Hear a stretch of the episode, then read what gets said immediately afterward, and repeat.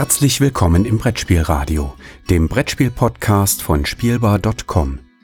Heute eine Episode auf ein Wort mit Per Silvester und Yorios Panayotidis.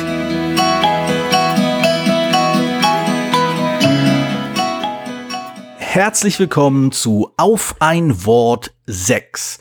Ohne großartige Untertitel, einfach so auf die 12. Oder in dem Fall auf die 6. Es ist Folge 6 wie immer mit mir, Jodros Panagiotidis, und dem Mann, der eben noch nachgerechnet hat, äh, ob die Hälfte von zwölf tatsächlich sechs ist, Per Silvester. Hallo, Per. Hallo, ich hatte überlegt, ob das der Podcast jetzt auf ein Wort sechs heißt oder, ein, oder anders. Da, da, da haben wir wieder Probleme mit dem Jugendschutz. Das irgendwie wird ein wiederkehrendes Thema in diesem Podcast, denke ich, aber. Äh, das wäre grammatisch ja auch falsch gewesen. Also genau. Hätte man die äh, beiden letzten Worte drehen müssen. Äh, äh, äh hm, gut. Ich merke, du bist kein Deutschlehrer oder Englischlehrer. ähm, wie dem auch sei. Äh, kurz Zusammenfassung des äh, Konzepts, das einige kennen, andere nicht und äh, die meisten äh, wahrscheinlich äh, eh über, überspringen werden. Ähm, bei Aufwandwort greifen wir uns einen Begriff aus dem Brettspiel Multiversum und äh, bequatschen den. Also, naja, nee, das ist wieder, da geht's ja schon wieder los. Jetzt kommen schon wieder die Anzügigkeiten. Wir reden über den Begriff hinter dem Rücken natürlich, aber über den Begriff und schau mal, worauf wir so kommen. Der Clou, wenn man ihn denn so nennen kann, lautet, dass äh, einer von uns äh, den Begriff ausgewählt hat, der andere völlig überrascht sein wird, aber dennoch drüber reden muss. Denn ein klein wenig äh, Druck und äh, die Furcht, sich äh, völlig vor, der, vor dem laufenden Mikro zu blamieren, äh, treibt uns ja alle irgendwie voran. Genau, das soll ja auch ja ein Podcast sein und kein TED-Talk. Eben. Eben. man soll ja nichts lernen, man soll sich vor allem äh, unterhalten fühlen oder so. Moment, ja, da bin ich mir nicht ganz sicher, ob nicht TED Talks auch mittlerweile so geworden sind. Wie dem auch sei, äh, falls du nichts mehr groß anzumerken hast, äh, würde ich mal eben zum Begriff greifen.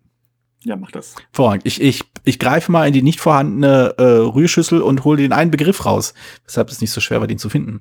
Und zwar, der Begriff, äh, ich muss mich leider wieder entschuldigen, es ist wieder ein Begriff, der aus dem äh, englischsprachigen Raum entlehnt wurde es gibt zwar sicherlich auch ein, eine deutsche Umschreibung dafür, aber geläufiger ist leider der englische Begriff und ähm, äh, beschreibt etwas. Haha. Äh, ich nenne einfach mal den Begriff und wir gucken einfach mal, was passiert. Äh, der Begriff für Folge Nummer 6 lautet Balancing. Hm. Darf ich kurz umreißen, damit du noch ein bisschen äh, Momente hast zum Überlegen oder willst du gleich fluchend loslegen? Du kannst im Preis ruhig reichen. Genau. Also Aspekte, die man angreifen kann. Genau. Also Balancing ähm, kann man vielleicht, oder zumindest äh, einer der Gründe, weshalb, äh, weshalb ich diesen Begriff ausgewählt habe, umschreiben als ähm, Ausgewogenheit. Was genau da ausgewogen ist und ob das möglich ist und ob man das will, das sind vielleicht Fragen, die wir gleich besprechen können. Aber es geht um die, um die Ausgewogenheit des Spiels, es geht um das Balancing, es geht darum, dass äh, gewisse Dinge sich äh, die Waage halten, die Balance halten eben. Und äh, ja, das ist vielleicht das, ich will vielleicht gleich mit der ersten äh, Frage äh, ins, äh, mit der Tür ins Haus fallen. Also ich will, eine Frage hast du keine gestellt, aber soll ich, soll ich, ich will da trotzdem schon mal eingrätschen. Ja, bitte, bitte, grätsch ein, sondern meine Fragen lenken immer nur ab. Äh, nee, weil du schon gesagt hast, das Spiel irgendwie ausgewogen. Und das ist halt, da merkt man auch schon, was für, das ist, das ist Balancing so als Schlagwort, wenn man gerne gebraucht wird. Da stimmt das Balancing nicht. Ja, ja. ja. Aber äh, das. Oder der halt, kleine Bruder des Balancing ist natürlich broken. Ja, wenn es zu unbalanced dann breakt es natürlich auch. Es passt ja auch, kann man auch von seinen Gläsern, wenn man die nicht richtig ausbalanciert auf dem, auf dem Regal sind, sind sie irgendwann broken.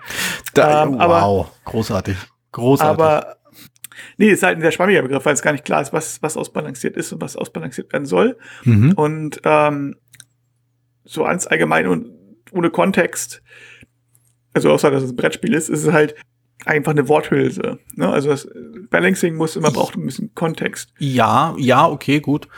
Sicher, sicher. Also ähm denn mhm. es ist ja was, also es wird auch gerne verwechselt mit Fairness oder es wird verwechselt mit, mit, also, mit Asymmetrie oder Symmetrie im ja, Spiel. Ja. Also, und das sind halt, ähm, da muss man ein bisschen gucken, was man jetzt eigentlich genau ausbalanciert haben möchte. In der Regel ist es, geht es darum, dass, würde ich jetzt so sagen, dass ähm, die einzelnen Teilaspekte im Spiel oder bestimmte Teilaspekte im Spiel, meistens sogar noch, noch eingeschränkt, auch nicht alle Teilaspekte, sondern bestimmte Teilaspekte im Spiel, halt, die einen gleichen, ähm, ja, die den Anspruch haben, gleich zu sein, auch wirklich gleich sind oder beziehungsweise den Anschein entwecken, dass sie gleichwertig sind, dass sie auch tatsächlich gleichwertig sind. Also im Wesentlichen, oft sind zum Beispiel Karten. Mhm. Wenn ich, ähm, als, als Beispiel so, oder wenn ich jetzt sage, ich mache eine bestimmte Aktion. Und die Aktionen sind alle auf dem Papier erstmal gleich viel wert, mhm. aber ähm, der eine Spieler kann aus bestimmten Aktionen, aus welchen Gründen auch immer, halt sehr viel mehr Stärke ziehen, dann sind die Spieler, sind die, die Spieler in dieser Sinne nicht ausbalanciert, die Ausgangsvoraussetzungen nicht ausbalanciert. Wenn die einzelnen Karten, die man auf die gleiche Art und Weise kriegt, da einige Karten sehr viel stärker sind als andere, dann sind die Karten nicht ausbalanciert, zum Beispiel. Mhm. Oder ein ganz blödes Beispiel zu nehmen, wenn man jetzt zum Beispiel verschiedene Wege hätte, ähm, also jeder Spieler hat einen Weg und man würfelt diesen Weg entlang und auf dem einen Weg vom roten Spieler sind halt viele, setzt einmal Ausfelder und beim grünen Spieler sind würfel noch einmal Felder, dann sind diese einzelnen Wege nicht ausbalanciert, weil der eine Spieler alleine davon, dass er eine andere Farbe gewählt hat, einen Nachteil hat im Spielen. Das soll ja nicht sein. Ich, ja, auf jeden Fall. Aber ich finde äh, den Gedanken, den du etwas vorher angesprochen hast, in dem Kontext sehr, sehr hilfreich und auch wichtig. Und zwar äh, der Blick, was denn genau ausbalanciert sein soll. Genau. Denn in dem Beispiel, das du genannt hast, äh, diese beiden Pfade, die unterschiedlich, auf den, auf, auf dem Pfad kann man dort unterschiedlich schnell vorankommen stellt sich halt die Frage, was denn an dem Spiel, wo denn da der Fokus liegt. Wenn es, wenn man weiß, ja. dass der eine Pfad langsamer ist als der andere, verschiebt sich ja, verschiebt sich dadurch nicht irgendwie die Erwartungshaltung, dass dann vielleicht die Entscheidung, welchen Pfad man nimmt oder welche Farbe man vielleicht wählt, dann die wichtigere ist und die andere nicht balancierten genau. Folgen. Genau, richtig. Also das ist nämlich genau das, was mit, mit, äh, mit ausbalanciert gerne falsch verstanden wird, also dass jetzt zum Beispiel Strategien ausbalanciert sind oder so. Mhm. Und ähm, da wird's dann ein bisschen schwierig. Also wenn ich die Möglichkeit, war ich die Wahl hätte, es ist in Spielen ja oft durch Asymmetrie habe ich ja erst ein Spielinteresse, dass ich ähm, ich habe ja selten Spiele, wo ich wo alle die, die ganze Zeit die also vom Metagaming und ich gar nicht reden, aber auf dem Papier dieselben Voraussetzungen haben. Mhm. Also bei Bingo, wo alle dieselben Möglichkeiten haben praktisch. Aber äh, oder Take It Easy oder solche Spiele, wo alle dieselben dasselbe, dasselbe Material haben. Das ist immer dasselbe. Aber in den meisten Spielen haben wir gibt es eine Asymmetrie genau aus dem Sinne. Ich muss mich entscheiden und ich muss dann überlegen, welche welche Möglichkeit jetzt in meiner Situation die stärkere ist. Und deswegen macht es für die wenigen Spieler als komplett ausbalanciert zu sein, wo alles genau gleichwertig ist. Das wäre ein Spiel, wo alles genau gleichwertig ist, wäre wahrscheinlich sogar fast langweilig, weil, es fast egal ist, was man tut. Also ich würde da noch einen, Schritt, einen Schritt weiter gehen, ehrlich gesagt. Also äh, nicht unbedingt weiter, aber ich würde das nochmal unterstreichen wollen. Also die Idee dieser, dieser ultimativen Balance, die nimmt dir ja als Spieler auch ein klein wenig die Möglichkeit einzuschätzen, äh, was gut ist und was schlecht ist und was du machen möchtest. Also der Gedanke, dass, dass, dass alle Wege genau ausbalanciert sind und, und du keine Möglichkeit hast, da einen nennenswerten Unterschied zu nennen, zu sagen, hier, das ist ein, der bessere Weg. Ich finde, dieser Weg wird eher das meinem Ziel äh, gerecht werden, ähm, nimmt dir als Spieler einfach die Entscheidungsgrundlage. Also was du da gesagt hast. Also das, das ist nicht nur langweilig, das Spiel, es ist halt praktisch unspielbar, beziehungsweise die Spielerentscheidung wird dann einfach nur zufällig, wenn du keine Grundlage hast, um zu entscheiden. Aber wenn ich das Gefühl habe, ah, der grüne Weg, der ist zwar länger, aber ich kann öfter irgendwie zwei, zwei Felder gehen, den will ich nehmen, ähm, dann ist mir, dann ist das halt, äh, ne, dann, dann weiß ich halt, okay, das ist besser, das möchte ich machen.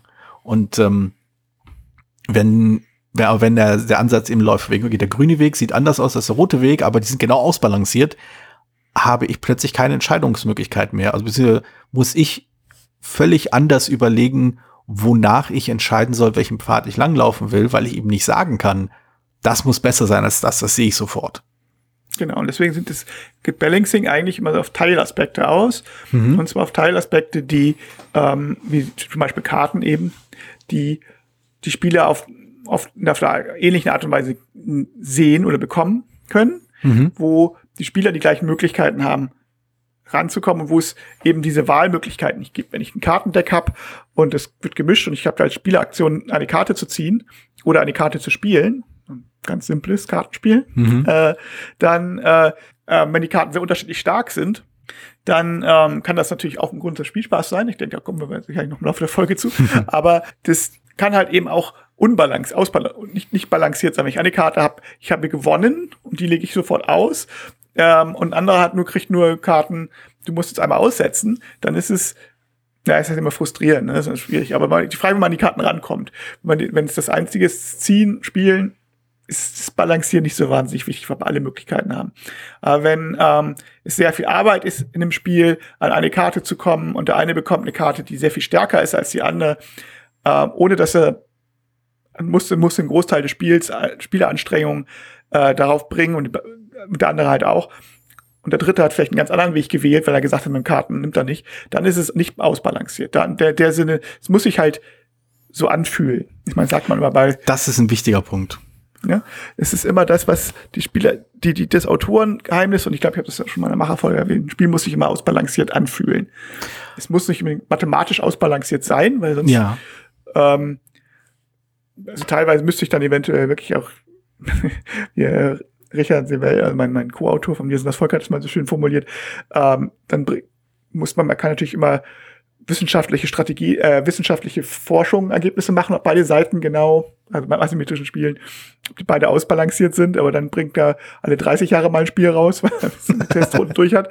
Ähm, äh, aber das ist auch gar nicht das Ziel. Es muss, es muss sich so anfühlen, ob, ob die Seiten gleichberechtigt sind oder ob die das ist ein, das ist ein wichtiger Punkt. Also aus, aus zwei Gründen finde ich das einen total interessanten Punkt. Also zum einen äh, stimme ich dir zur, zur einen Hälfte zu. Äh, ja, dieses Gefühl des Ausbalanciertseins äh, wird sehr hoch, sehr hoch geschätzt. Also die Leute wollen das Gefühl haben, dass sie irgendwie, ja, deswegen hast du auch vorhin erwähnt, es wird oft mit Fairness verwechselt. Aber dieses Gefühl, man hat halt, äh, das, es hängt halt wirklich von, von, vielleicht von der Entscheidung ab. Wenn, das, wenn man das Gefühl hat, dass, äh, dass es ausbalanciert ist, dann wertet das natürlich die eigene Entscheidungsgewalt auf. Denn das ist eben nicht, äh, sind es nicht andere Faktoren, die über Sieg oder Niederlage entscheiden, sondern wirklich nur die Qualität der eigenen Entscheidung, beziehungsweise die, die Art und Weise, wie man seine eigene Entscheidung gefällt hat. Sei es Bauchgefühl, sei es Analy äh, irgendwie strategische Analyse, was auch immer. Äh, da stimme ich dir zu, dass das ist weit verbreitet. Aber ich würde dagegen halten.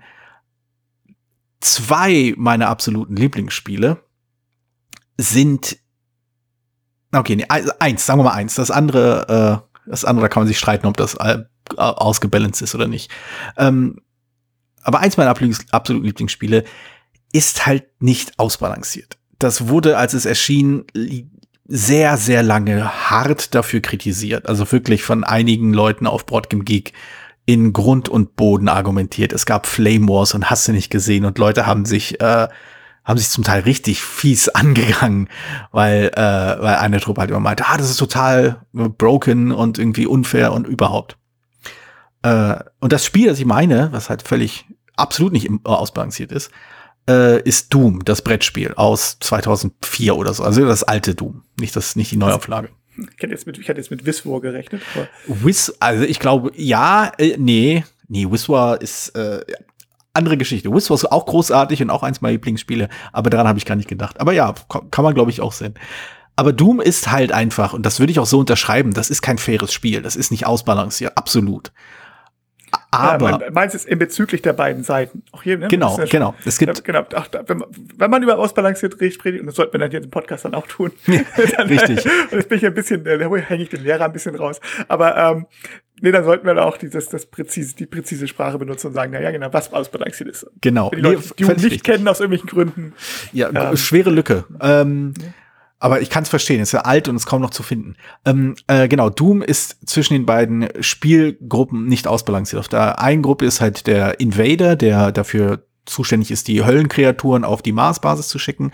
Und auf der anderen Seite sind halt die Marines, die in der Regel nicht überleben. Das ist so, das ist einfach, also, also als ich angefangen habe, war ich auch noch sehr tief in dieser, so in dieser Denke von wegen, ah, hm, ist vielleicht aber sehr schwer und so. Ja, ist auch. Aber es ist vielleicht doch irgendwie ausbalanciert. Aber nee, ist es nicht. Es ist einfach unfair. Um, ähm, aber, womit wir wieder dabei dem, um auf, zurückzugreifen auf das, auf das Konzept des Gefühls. Es ist nicht so, dass es nicht schaffbar ist. Es ist einfach nur nicht ausbalanciert. Es ist auch nicht fair. Die, die, die Chancenverteilung ist halt einfach nicht fair. Es ist ganz einfach so. Aber das Gefühl, das man hat, wenn man es trotz dieses Handicaps, trotz dieser ungleichen Chancenverteilung und ungleichen Optionen und unglaub, äh, ungleichen Siegbedingungen als Marine trotzdem schafft, das Level zu überleben. Ich kenne, ich habe kaum ein Spiel erlebt, bei dem ich so viel Euphorie empfunden habe, wenn ich mal gewonnen habe. Also normalerweise bin ich halt wirklich sehr, sehr neutral, was Spiele gewinnen angeht. Also man freut sich so ein bisschen, so schön, so, so. Aber ist es jetzt nichts, wo ich sage, wo ich irgendwie vom Tisch aufspringe und irgendwie äh, die Arme hochreiße. Bei Doom würde ich das jedes Mal machen. Und das finde ich so faszinierend. Also dafür, dass Balancing so eine Gefühlssache ist und so sehr davon handelt, dass man diese, dieses Gefühl des Unfairen nicht empfinden will, finde ich es faszinierend, dass ein Spiel wie, wie Doom, was unfair ist, so unglaublich intensive, positive Gefühle wecken kann. Ja, aber ich würde sagen, das hat nicht, also es, das hat, äh, ich würde auch sagen, hier ist ja die Unfairness gewollt. Also man kann natürlich ist ähm, was oder beziehungsweise nicht balancierte. Das bezieht sich das Spiel. Man kann, kann ja auch ein Grund von Spielspaß sein. Es ist ja immer die Frage, wie es zum Spiel passt und was zum Spiel gehört und wo man seinen Fokus setzt. Und mhm. ich sag mal, es gibt natürlich Spiele, die setzen den Fokus darauf, eben diesen, die, die, dass man als Underdog sozusagen versucht zu gewinnen. Das ist ja. äh, das ist bei, bei Doom sicherlich so. Es gibt einige Wargames, die so sind von einigen, die sicherlich, wo man sagt, äh, die sind, äh, da wird häufiger die eine Seite gewinnen als die andere und vielleicht, wenn, aber wenn die eine Seite, wenn die, wenn die unterliegende Seite doch gewinnt, dann hat man was, ordentlich was geleistet, so, oder? Mhm, mhm. ähm, ja, Psycho Raiders kann ich noch denken, wo man sagt, 90 Prozent der, die Psycho Raider gewinnen, um, ähm, ist auch so ein asymmetrisches Spiel. So, so ein Horrorspiel, Slasher-Spiel. Und äh, das ist ähnlich. So. Oder auch ein, ein nicht ausbalanciertes Spiel kann halt auch wie bei This War einfach darauf, dass es halt gerade weil es unfair ist und das äh, aus der Schadenfreude und aber auch den Situationen Spielspaß ziehen und sagen, ey, das ist jetzt ähm, war einfach so absurd unfair oder so, dass das äh, ist halt ein schwerer, ist halt ein schmaler Grad, dass es nicht ins Frustrierende ab, ab, ähm, abfällt. Mhm. Ne, also wenn jetzt einer immer die Gegen, also wenn er bei ein typisches Aktionskartenspiel nimmt und einer zittert immer die Gegenkarten, immer die richtigen Karten, dann ist es irgendwann nicht mehr unfair, dann heißt es halt nicht ausbalanciert, aber es ist halt auch langweilig oder frustrierend. Mhm. Aber wenn es ja diese, aber es kann und deswegen wird man meistens auch versucht, das Spiel ein einigermaßen auszubalancieren. Aber wenn bestimmte Spiele das, das sozusagen als Kern übernehmen und sagen, das ist die Unfairness, ist das, ist das, was das Spiel irgendwie ausmacht, oder das ist unfair, daraus zu nehmen, Spielspaß, das kann gelingen. Das muss halt, das Design muss es halt unterstützen wirken. Die meisten Spiele, ähm, oder zumindest die meisten modernen Spiele aus dem, aus dem gerade aus dem Euro-Bereich, aber auch ich meine, das meiste, was so rauskommt in den letzten Jahren, mhm. ist ja, stellt ja irgendwie doch den Wettbewerbsgedanken irgendwie in irgendeiner Art und Weise in den Vordergrund mhm. und ähm, setzt da den Fokus, Fokus raus und dass man entweder, dass man versucht, was aufzubauen für sich irgendwie oder also sich selber Ziele setzt oder dass man halt versucht und oder, das ist meistens nicht kein ausschließendes oder, ähm, dass man ähm, halt bei irgendwie besser spielt als der andere, in Anführungszeichen. Also mhm. besser halt bedeutet, erfolgreicher spielt oder sowas. Und da möchte man halt das Spiel nicht das Gefühl haben, dass da jetzt, dass man jetzt irgendwie gewonnen oder verloren hat, weil man jetzt besonders mehr Glück hatte, als, ähm, als es man an Arbeit reingesteckt hat. Also das Verhältnis stimmt da nicht. Also ich habe einmal mal geschrieben, im, im, in der Spielbar ganz früher mal geschrieben, über Glücksfaktoren geschrieben, dass das natürlich per se ein Spiel, also ein Glücksfaktor per se nichts, nichts Schlechtes oder Gutes ist, sondern halt immer der zum Spiel passen muss. Ne, wenn man ein Spiel geistig, ganz viel, und das gilt auch für Balanciertheit. Wenn ich jetzt ein Spiel wie Schach hab, als, als ein Extrem, wo ich die ganze Zeit unglaublich viel geistige Energie reinstecken möchte oder mhm. muss, ne, also nicht mehr möchte, sondern wenn ich das spiele, muss ich äh, ganz viel geistige Energie reinstecken. Da würde jegliche Art von Glücksfaktor und auch aus, nicht, nicht ausbalanciert halt, halt irgendwie stören, wenn ich jetzt anfangen würde plötzlich ähm, immer wenn ich wenn ich wenn ich Schach spiele und dabei wenn ich matt setze dann muss ich würfeln und wenn ich eine ungerade Zahl würfel, hat der andere mich matt gesetzt oder so. Dann das, das wäre einfach, das, das würde den Spielspaß nicht, das würde einfach nur frustrieren und albern sein. Das, ne? so, das ist ein extremes Beispiel, aber ich meine. Und auf der anderen Seite ein Spiel, was jetzt den, den Spielspaß, den Fokus halt auf eben Risikomanagement setzt oder auf, äh, willst du noch einmal würfeln oder sonst irgendwas. Das, das, da sieht die Sache anders aus.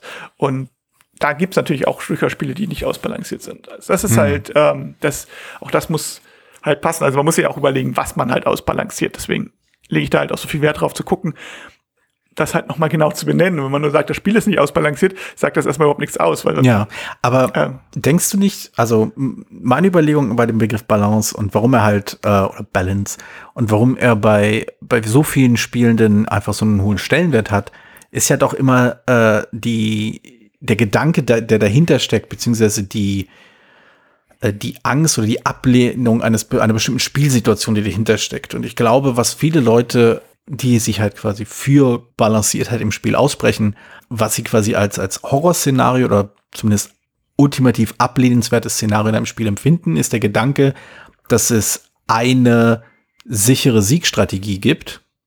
Ja. Und mhm. dass, äh, dass, äh, das, dass das ausgiebige sich beschäftigen mit dem Spiel und seinen Feinheiten dadurch hinfällig wird, weil man einfach immer sagen kann, ich nehme diese nicht balancierte Siegstrategie und damit kann ich fast immer gewinnen. Das ist immer der, ja. ich weiß ja, du bist ein großer Fan von diesen äh, unglaublich wissenschaftlich geführten äh, Forendiskussionen von Leuten, die ein Spiel ein oder vielleicht sogar schon zweimal gespielt haben und dann äh, feststellen, ach, diese eine Strategie ist ja völlig ne, broken, das ist ja überhaupt nicht balanciert. Wer hat das Ding geplaytestet?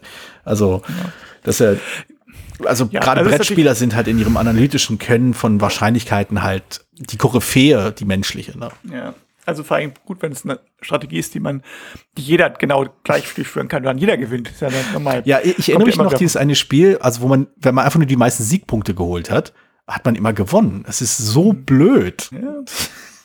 Nein, also was natürlich stimmt natürlich. Also ich kann es halt schon, schon ein bisschen verstehen, wenn man jetzt mehrere Sachen, Optionen hat und dann feststellt, über mehrere Partien, und da sind wir auch wieder beim Gefühl natürlich, ne? Mhm. Ähm, wenn ich das Gefühl habe zumindest, dass ich immer das, dasselbe, dass das, das eigentlich nur eine von den, angenommen drei Optionen, ich sag als willkürliche Zahl, drei ist immer eine schöne Spiel, kleiner mhm. Spielautoren-Tipp, wenn man nicht genau weiß, wie viele verschiedene Sachen macht, man mal drei ist mal eine gute Zahl. Ähm, außer bei Karten, dann ist es dann sieben. Ähm, Offensichtlich. Also, das, aber das, so, das, nee. das ergibt sich aus der, aus der Situation heraus.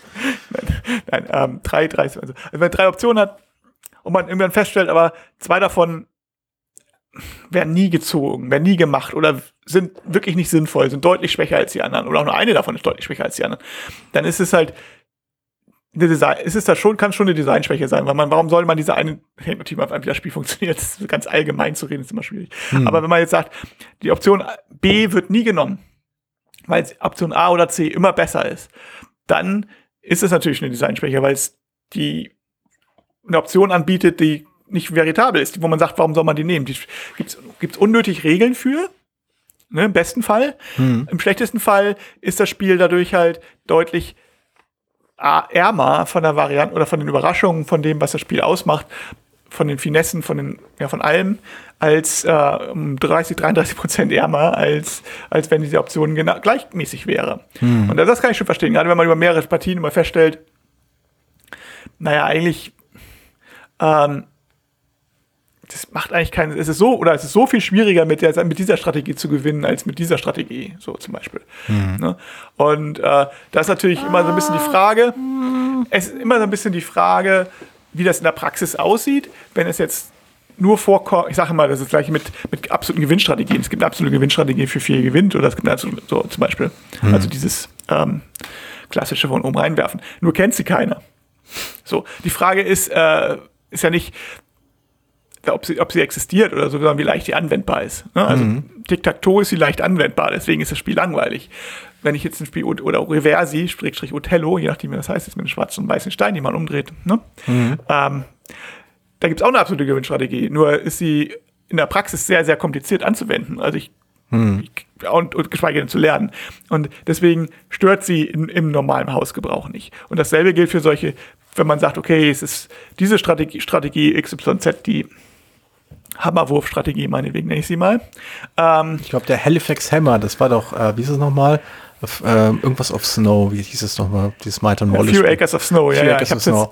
Da äh, gab diesen, ich glaube, er hieß Halifax Hammer, der angeblich, ja. äh, was ich das war wohl wirklich, war, war wohl. Also das basiert ja. halt darauf, dass das Deckbauspiel praktisch nur noch diese eine Karte hattest oder so und die dann immer nutzen konntest. Und naja, wenn man dieser weiß, wenn du, wenn du sie kennst und es ist eine Leitstrategie, ist halt blöd, wenn du sagst, ich nehme jetzt mit Absicht spiele ich eine andere. Aber nein, wenn es jetzt so, so Grundstrategien sind, die, wo du sagst, wenn ich das Spiel oft spiele, dann kommt das zum Tragen, ist das ein Problem für die Leute, die das Spiel, Spiel oft spielen. Mhm. Ja? Aber wenn es, wenn es eine Strategie, wenn ähm, es eine Strategie ist, die oder aber wenn du schon bei, bei der wenn du das Gefühl hast, schon nach kurzen Partien und du merkst und es bestätigt sich oder dass du das eine deswegen will ich gar nicht von Strategien sprechen, aber wenn du sagst, eine Sache ist deutlich schwächer oder deutlich besser ins Gefühl, ist es ähm, und der, der, die Hürde, das, Auszug, das doch zu machen und damit, damit, zu, damit das auszuprobieren, ist zu hoch vom Spiel. Dann ist es halt Spieldesign-technisch halt nicht ganz. Da, will, da, da will ich, da will ich, muss ja Anreiz, muss ja, sollte ja, Anreize bieten. Ah, da will ich, äh, wichtiger Punkt, aber da will ich noch ein Gegenbeispiel einbringen.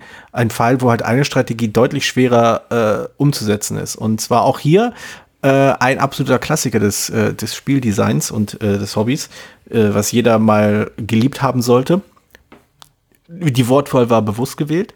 Ähm, und zwar Cosmic Encounter, was halt äh, oft verhältnismäßig einfach im Team zu gewinnen ist, per Allianz, im Vergleich zum Einzelsieg. Der ist in der Regel immer schwerer, wenn andere Leute halt nicht wollen, dass man alleine gewinnt und aber gewillt sind halt mit äh, den, den Sieg mit anderen Spielern zu teilen.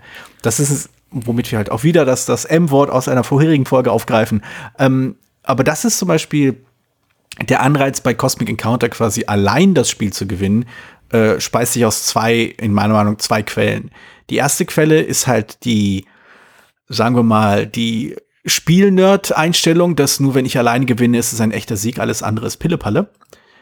Habe ich leider wirklich schon erwähnt. Also nicht erwähnt, sondern erlebt, dass Leute äh, mehr oder weniger diese Position vertreten haben. Ähm, und die andere ist halt eben die Seltenheit und die Hürde, die äh, die es zu überwinden gilt, um ein Spiel bei Cosmic Encounter alleine zu gewinnen. Es ist halt schwerer. Es ist nicht so unglaublich viel schwerer, wie es zum Beispiel bei Doom der Fall ist, als Marine zu gewinnen. Aber es ist doch durchaus schwerer, alleine das Spiel zu gewinnen, als in, im Team. Aber ich weiß nicht, ob ich davon Balancing gewinnen würde. Also ja, ähm, Cosmic Encounter im Kontext zum Balancing zu erwähnen, ist schon gewagt. Da gebe ich dir, da gebe ich dir recht. Das, da müsste ich auch einschränken. also das ist ja auch dadurch, dass das wird ja auch das auch wissen, als, als, als dadurch, dass es eben über, über Verhandlungen und Meta, eben viel Metagame lebt, das ist ja auch eine Form des Ausbalancierens, genau die Versteigerung auch eine Aus, Form des Ausbalancierens sein können. Hm. Man, ähm, es gab mal eine Zeit, da wurden einigen Eurogame war also Versteigerung als Einstieg sozusagen von irgendwelchen Vorteilen oder Karten oder so am Anfang äh, sehr in Mode. Hm. Und es wurde so ein bisschen die Vor und es war so ein bisschen ähm, der Vorwurf, der natürlich Quatsch ist, aber der ähm, schön eigentlich, aber ganz eigentlich pointitiert genug ist, um ihn nochmal zu wiederholen, ist, war also, ja, man braucht sich um das Balancing nicht so zu kümmern, wenn man am Anfang eine Versteigerung einberuft. weil dann können die Spieler ja das, das, das ausbalancieren. Yo. Und, ähm, und na, ganz falsch ist es nicht, weil es, ich sage, Versteigerung kann halt als Anti-Balancing wirken, weil wenn die Leute, weil da eben das, dieses, dieses Gefühl rauskommt, wenn die Leute das Gefühl haben, etwas ist besonders stark, dann geben sie halt noch besonders viel Geld aus dafür. Und ähm, dadurch ist es natürlich so eine, auch so eine self-fulfilling prophecy, so ein bisschen, ne? Also. Aber ich glaube, du, du hast, du hast schon ziemlich, hast schon angedeutet, dass es, äh, dass diese, diese Argumentation nicht mehr in Mode ist. Und ich glaube, das hat vor allem auch damit zu tun, dass die Leute nicht das Bedürfnis haben, drei, vier, acht Mal eine, ein Spiel zu spielen, also quasi um ja. das Playtesting für ihre Gruppe angepasst zu haben, damit sie erst das Spiel richtig genießen können. Eine Kritik, die ich oft und immer wieder gerne einbringe, aber die ich hier auch nochmal erwähnen möchte. Man muss nee, nee, eigentlich schon möglichst bald richtig spielen können. Genau, deswegen haben sie diese, diese Versteigerungssachen sind eigentlich deswegen nicht mehr drin. Aber ich meine, als Profiregel finde ich es manchmal gar nicht, könnte es sogar ganz gut gelten, längst gelten, dann natürlich dann sagen, wenn sie diese Spiele so haben, dann weil man das, so, naja, wenn es so eine Profiregel gibt mit so einer Versteigerung, heißt das ja, dass die eigentliche Auswertung, die das Spiels macht, eben nicht ausbalanciert ist. Hm. Aber naja, ich weiß, ich kann, es ist so, wie auch hier wieder ein bisschen im allgemeinen Beispiel zu diskutieren, ein bisschen schwierig, ist auch ein bisschen, geht ein bisschen, vielleicht ein bisschen vom Thema weg. Ähm, was mir als Beispiel eingefallen ist, ist mir das, wobei ich das gestehen musste, das Spiel nicht gespielt habe, sondern nur von deiner Erzählung ist ja die Pegasus-Strategie bei Kyklades. Ja, ähm, die, die, die ist nicht, ja, mhm. Weil, wenn ich das richtig verstanden habe, spielt ja nicht allen Spielern gleichermaßen offen irgendwie und deswegen, oder zumindest nicht ab einem bestimmten Punkt, nicht mehr. Also, es wird ja zum Beispiel mal kurz, der König ist tot, Ne? Heißt mhm. es ja, habe ich ja schon häufiger gelesen, ist das Spiel broken oder gibt es eine Gewinnstrategie und die war dann immer, man spielt seine Karten eigentlich nicht, einfach viel möglichst spät. Was natürlich das ist ja Quatsch brillant. Ist, Wow. Weil, also es ist aus mehreren Gründen Quatsch, zum Beispiel, äh, ja. äh, dass man, dass man eine bestimmte Karten am Ende gar nicht mehr benutzen kann, weil ja zum Beispiel Tauschen etwas schwierig ist. Und auch der Einfluss natürlich weniger ist, weil zum Beispiel gar nicht mehr genug Marker auf dem Spielbrett sind, dass du noch welche nehmen könntest. Aber ähm, also insofern ist vor allen Dingen ist es eine Strategie, die, allen, die alle machen könnten. Hm. Und wenn keiner, keiner mehr eine Karte spielt, dann gewinnt halt trotzdem jemand. Also es ist ähm, ja. äh, das, schon deswegen kann es nicht funktionieren. Ja. Und äh, das ist halt aus das Problem beim Balancing ist halt auch so ein bisschen dann, was passiert, wenn die Spiele äh, unterschiedliche, also wenn nicht und eben, wenn die Spieler nicht unterschiedlichen Zugriff auf eine stärk potenziell stärkere Strategie haben. Dann ist es eben, dann können sie eben nicht alle diese Strategie wählen, sondern eben nur einer oder hm. so. Und das ist dann, dann gilt es auch als nicht, ausbalan nicht ausbalanciert, weil der eine halt einfach sozusagen den, die Möglichkeit. Natürlich auch hier wieder Einschränkungen. Es gibt durchaus Spiele, die darauf basieren, dass einer äh, ein, ein, ein Vorteil hat, sozusagen, mhm. und die anderen den, den, den ähm, König von to King of Tokyo, wenn man möchte, zum Beispiel, fällt mir so ein bisschen ein.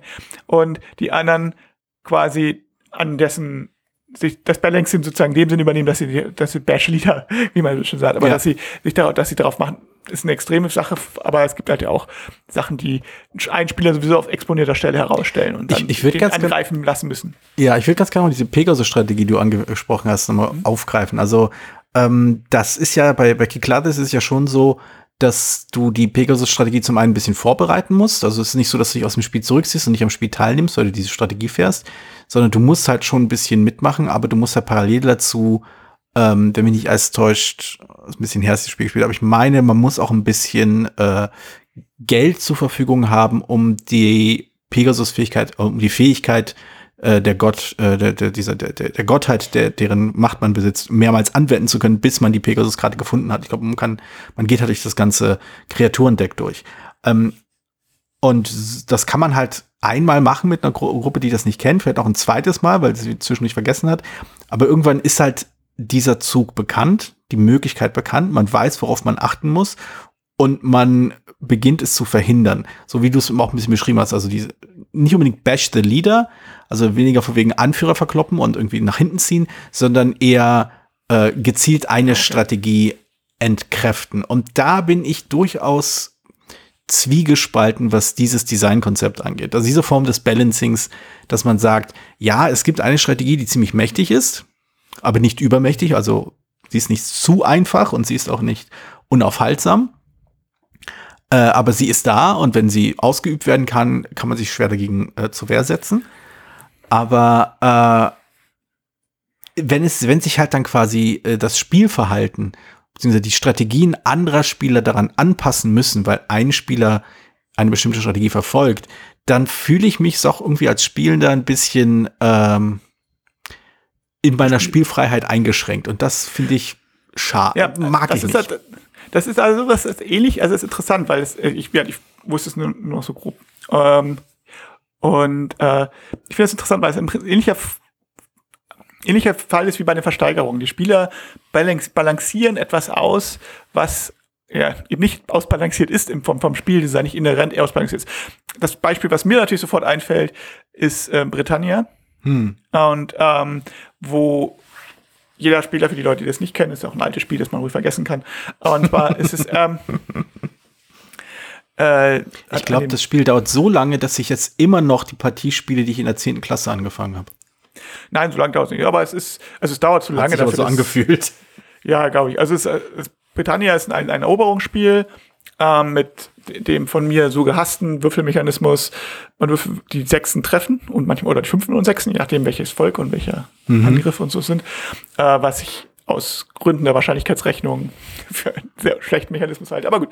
Ähm, es ist halt ein Eroberungsspiel mit dem, mit dem Kniff, also so ähnlich wie ein Risiko im weitesten Sinne, mit dem Kniff, dass jeder Spieler verschiedene Völker spielt. Halt, äh, und jeder hat so eine Liste, also mhm. eigentlich richtig spielbar ist es nur zu viert, weil, ähm, zumindest mit der Version, die ich hatte, weil da sonst die Farben äh, sonst hat man, spielt man blaue, schwarze und grüne Figuren, das ist ein bisschen äh, blöd. So spielt man halt die schwarzen und man hat halt Zeiten in, in Spiel gilt halt über weiß nicht, tausend, paar tausend Jahre, tausend, ich glaube tausend Jahre oder so in, in Brit britannischer Geschichte über verschiedene Ehren.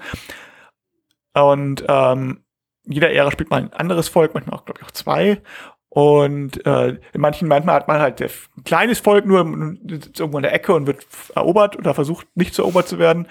Und mhm. manchmal hat man halt viel zu tun. Also manchmal zum Beispiel, der eine Spieler hat zum Beispiel am Anfang die Römer, der versucht erstmal, kann erstmal hier so halb England erobern oder ganz England erobern. Und äh, dann passiert, dann verliert er aber ganz viel, dann spielt er kriegt er keine neuen Einheiten, sondern wird immer, wird immer zu klein gehalten und irgendwann kriegt er dann nur ganz halt kleine Völker.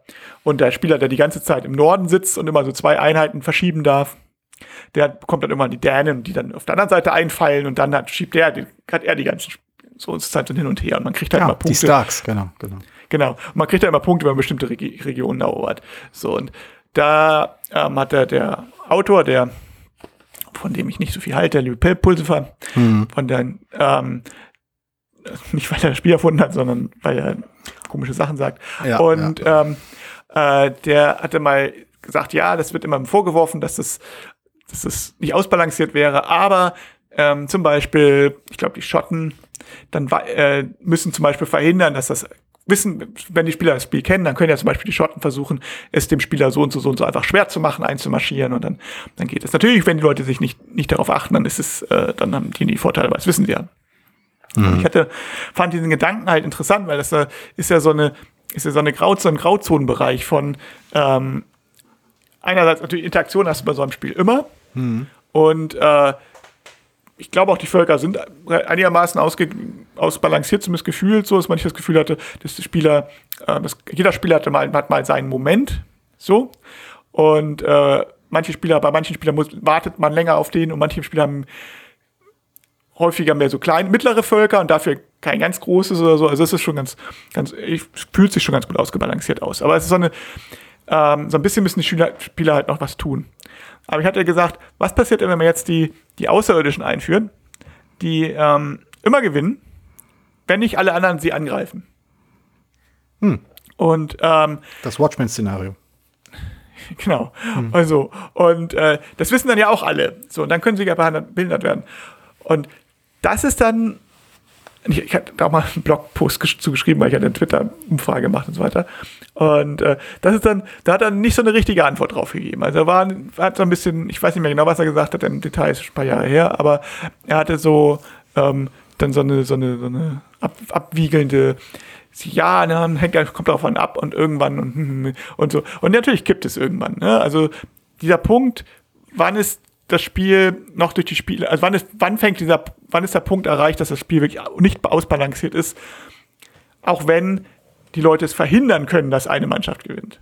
Mhm. Eine Mannschaft, ein, ein Team gewinnt. Und genau das, was du eben gesagt hast. Du bist in deiner eigenen Spielfreiheit eingeschränkt. Und in dem Moment würde ich schon sagen, ist das Spiel schon aus, schon nicht schon unausbalanciert. Ja. so ein, mir ist nämlich gerade noch ein anderes Beispiel eingefallen, wo sowas ähnliches passiert, wo ich das jedoch wiederum ganz gut finde um mir mal gleich wieder äh, in einem Podcast zu widersprechen. Normalerweise warte ich ja meistens mindestens einen Podcast.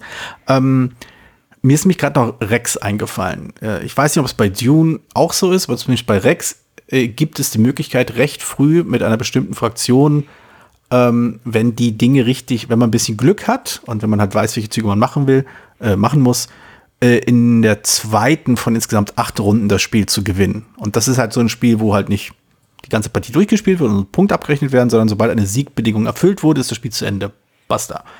Und ähm, das, das kann man halt, das, das, wie gesagt, das sieht man einmal und dann weiß man, ah, okay, ich muss das also verhindern und das ist, geht bei diesem Spiel verhältnismäßig einfach, es zu verhindern.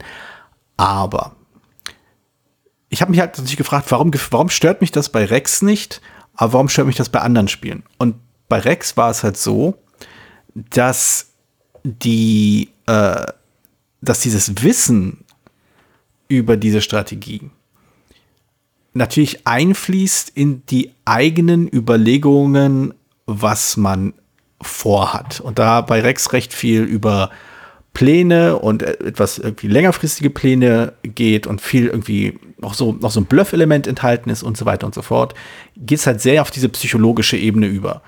Und in dem Kontext ist so eine sehr, sehr reizvolle, attraktive Eröffnungsstrategie, vorwiegend ich, sp ich spiele hier diese Strategie und dann kann ich das quasi in der zweiten Runde schon gewinnen, ähm, sehr interessant.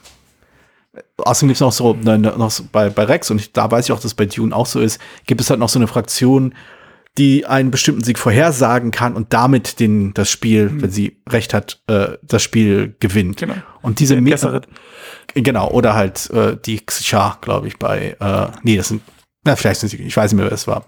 Ich so lange her, dass ich gespielt habe. Ich muss mal wieder vom Tisch bringen. Ähm, jedenfalls, was ich sagen wollte, war, diese Verschiebung auf das Psychologische gibt mir dann als Spieler wieder Entscheidungsfreiheit, gibt mir wieder Flexibilität, gibt mir wieder die Möglichkeit, dieses offensichtlich, ja, das, wie gesagt, ich glaube, es steht wirklich nur einer Fraktion zu, diese, also nur eine Fraktion ist wirklich in der Lage, in der zweiten Runde gleich das Spiel zu gewinnen. Ähm, und dieses psychologische Element fügt sich dann eben nahtlos ein in das, äh, was man im Spiel tut. Und dadurch fühlt man, fühle ich mich nicht eingeengt, durch diese, ich muss diese, durch diese Strategie, die ich als Spieler verhindern muss, sondern ich finde sie reizvoll, weil ich halt rauskriegen muss, okay, versucht mein Gegenspieler jetzt diese Strategie zu fahren oder nicht? Und kann ich es erlauben, ihn dahin ziehen zu lassen, auch wenn ich weiß, dass wenn er die Strategie fährt, ne, dann habe hab ich halt verloren und so. Das, äh, da funktioniert das. Und das ähm, wollte ich mal erwähnen. Ich glaube, ich glaub, das liegt auch daran, dass es nicht dein, dein, dass es sich eben besser ins Spiel eingliedert, ne? Also mhm. das ist, äh, und auch das, was du, ja, wie du schon sagtest, das, was, was du selber im Spiel machst und die Gegenstrategie ist nicht, jetzt, du musst eigentlich was ganz anderes machen als das, was du möchtest, sondern es passt, wenn du dagegen spielst, musst du zwar mit drauf achten, aber du machst jetzt nicht was völlig anderes und musst gegen, gegen deine Interessen arbeiten oder so. Mhm. Weil du was gelernt hast. Ich glaube, das ist ein, das, das macht schon was aus. Also wenn du jetzt ähm, ich sage, wenn die Aliens sagst, ich muss jetzt, ich muss deswegen, weil die Aliens im Norden sind, landen, muss ich jetzt nach Norden angreifen, obwohl ich normalerweise immer nach Süden gehen würde. Ähm, das, das, das stört dann. Also das, ähm, hm. das, das stört dann halt deutlich mehr. Ich glaube, ich glaube vielleicht, das ist einer der Gründe, weshalb ich solche Spiele nicht mag, wo man ähm, die darauf aus, die, die vom Balancing darauf ausgelegt sind, also vom, vom Spieler getriebenen Balancing darauf ausgelegt sind, dass man an alle anderen am Spiel hindert und dass sobald jemand da nicht irgendwie einen Fehler macht, gewinnt halt ein Spieler, der aktiv den Sieg verfolgt, äh, den, den Spielsieg verfolgt. Das, da fühle ich mich auch zu sehr in so ein Korsett gedrängt. Also ich sag, ich, und das hatte ich damals auch argumentiert in dem Blogpost, wenn, wenn, dadurch, dass, dass, dass ich eine, dass ich eine ungleiche Ausgangslage kompensieren kann, heißt ja nicht, dass es diese Ausgangslage, Ausgangslage nicht gäbe. Hm. Ne? Also ja. man könnte das, das ist ja nicht, gilt ja nicht nur für ausbalancierte Spiele, sondern auch für andere Sachen. Also ich meine, wenn man, das ist ja, wenn man jetzt über strukturelle, wenn man das jetzt hochheben möchte, ähm, in den Himmel, diesen Podcast in den letzten 15 Minuten, dann könnte man jetzt also auch Parallelen ziehen zu, zum, zum richtigen Leben und strukturellen Problemen, die man auch oft ausgleichen kann, aber eben ich finde diese Differenzierung zwischen Spiel und richtiges Leben äußerst verwirrend. Das, was meinst du damit? Das verstehe ich nicht. Was soll das sein? ähm, ja, dass man was kompensieren kann, heißt nicht, dass es nicht da ist. Das ist, äh, was ich sagen möchte. Und das ist ähm, eine, eine, Me eine, Menge Läng äh, eine Menge Männer mit äh, Cabriolet und Toupet äh, sind gerade äußerst, fühlen sich sehr auf den Schlips getreten. ja, also, also das, genau, also das ist das, die, die, das gilt halt für Balancing auch, dass ich das irgendwann kompensieren kann. Und das ist ja auch wieder die Frage. Und Spiel kompensiert, kann ich das kompensieren nach einer Partie, nach fünf Partien, nach zehn Partien, nach hundert Partien. Ähm, das wird dann irgendwann absurd, so, ne? Mhm. Also ich, wenn ich studieren muss, um, wenn ich erstmal existenziell Philosophie und Differentialgleichung stud lernen, äh, studieren muss, damit ich das, äh, mich die Gegenstrategie fahren kann, dann ist es natürlich, ist wieder, dann ist, ist, ist, ist unbalanciert. Aber und auch äh, wenn ich weniger tun muss, ist es trotzdem ausbalanciert. Es ist nur unterschiedliche, ja, unterschiedlicher Grad. Und ich glaube, auch hier ist das zweite, und jetzt vielleicht schlagen wir da durch den Bogen zum Anfang. Ich hatte am Anfang gesagt, es ist mal wichtig zu sagen, was man ausbalanciert ist. Mhm. Und es ist auch die Frage, natürlich auch mal, was, was Auswirkungen dieses Ausbalancieren halt, ähm, und was diese Unwucht bedeutet. Die Unwucht kann halt bedeuten, also mangels Balancing kann bedeuten, ich kann es schwerer ausgleichen. Mhm. Ne, ich kann eine Gewinnstrategie sehr viel schwerer kontern. Die Auswirkungen können unterschiedlich sein. Ich kann sagen, es ist ein Unterschied, ob ich was, es ist nicht ausbalanciert heißt, dass ich vielleicht einen leichten Vorteil habe, den ich besser nutzen kann, als wenn ich Erfahrung habe. Oder es kann bedeuten, dass ich relativ schnell gewinnen kann. So, also es ist Balance, da gibt es verschiedene Sachen und es, wie gesagt, und um das nochmal zusammenzufassen, auch das ähm, Balancing auf bestimmte Art und Weise kann nicht ausbalanciert ja auch ein, ein Grund vom Spaß sein, von, von witzigen Momenten. Und hm. das ist halt der Unterschied zur Asymmetrie. Und ähm, eine asymmetrische Ausgangslage ist ja per se immer und nicht, also ich bezweifle, dass es möglich ist, eine asymmetrische Ausbalance 100% auszubalancieren. Und muss sie aber auch nicht. Gerade weil, äh, man, gerade weil dieses Gefühl, das hat sie bei Doom ja auch bestätigt, aber es muss ja nicht so extrem sein. Aber gerade, dass ich das Gefühl habe, ich habe, ich muss jetzt ähm, irgendwie was versuchen zu erreichen. Also Scotland Yard ist zum Beispiel auch ist ja auch asymmetrisch mhm. und es ist auch nicht ausbalanciert. Es hängt, die Siegchancen sind, ich würde glaube sagen zu viert, am, am ehesten gleich verteilt. Äh, viert oder fünft. In der, in der Maximal- oder Minimalbesetzung sind die Siegchancen nicht gleich verteilt. Also es ist dann mhm. nicht ausbalanciert in dem Sinne. Äh, aber dadurch, dass aber gerade dadurch, dieses nicht ausbalancierte Sein auch in der Mitte, da es nicht so extrem ist, zu vier zum Beispiel, macht das Spiel trotzdem Spaß, weil ja beide Seiten das Gefühl haben, sie haben das, sie, haben, sie haben Schwierigkeiten, also gerade insbesondere Mr. X natürlich, das finde ich eine besondere Herausforderung, wenn er zu fünf spielt und mhm. die Detektive zu viert. Und da zieht sich auch ein bisschen Spielspaß raus. Es ist halt aber nicht so stark unausbalanciert, nicht ausbalanciert, äh, dass es frustrieren würde, wie es, wenn zum Beispiel zu dritt spielt. Wo man sagt, naja, hat, eigentlich haben die Detektive praktisch keine Chance zu dritt. Ja. Außer Mr. Ja. X hat echt Pech einfach oder die haben sehr viel Glück.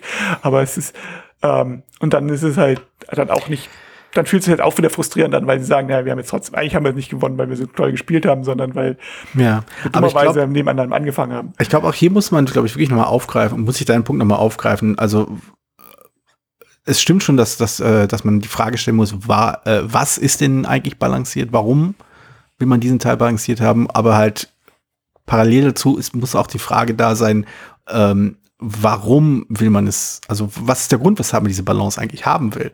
Und wenn es eben halt wirklich ein, ein Spiel ist, bei dem es um das kompetitive Kräftemessen im weitesten Sinne geht, dann hat man, dann hat das Balancing einen anderen Stellenwert für die Spielqualität als zum Beispiel äh, bei einem Spiel, bei dem die ähm, wenn eben halt andere Aspekte des Spielerlebnisses im Vordergrund stehen. Also wenn ich mir ein Partyspiel vorstelle, das nicht balanciert ist, da kann ich mir kaum vorstellen, dass sich dann eine Menge Leute den Kopf drüber machen werden, solange die Aktivität, die man bei dem Partyspiel betreiben kann, äh, zu unterhalten weiß.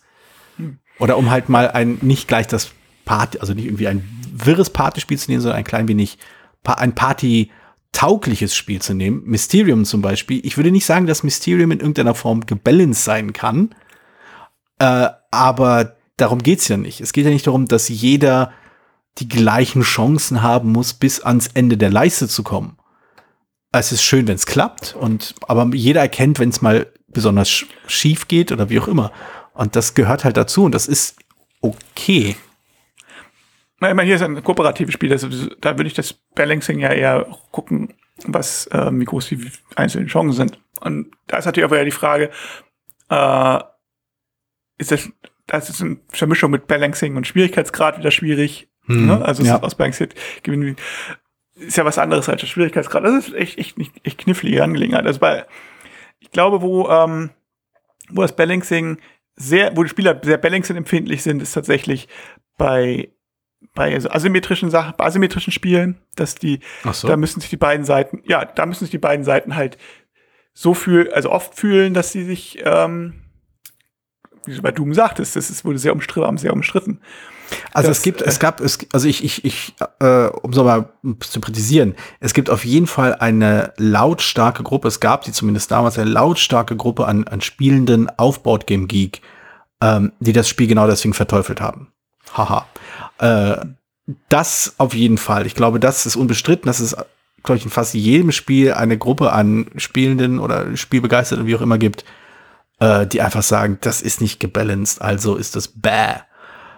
Inwiefern das gerechtfertigt ist oder gerechtfertigt ja, mag ja sein, aber inwiefern quasi das Urteil, dass das Spiel demnach keine, äh, keine Qualitäten aufweisen kann, die dieses fehlende Balancing aufheben oder quasi äh, nichtig äh, erklären, das, das steht so ein bisschen im Raum, finde ich.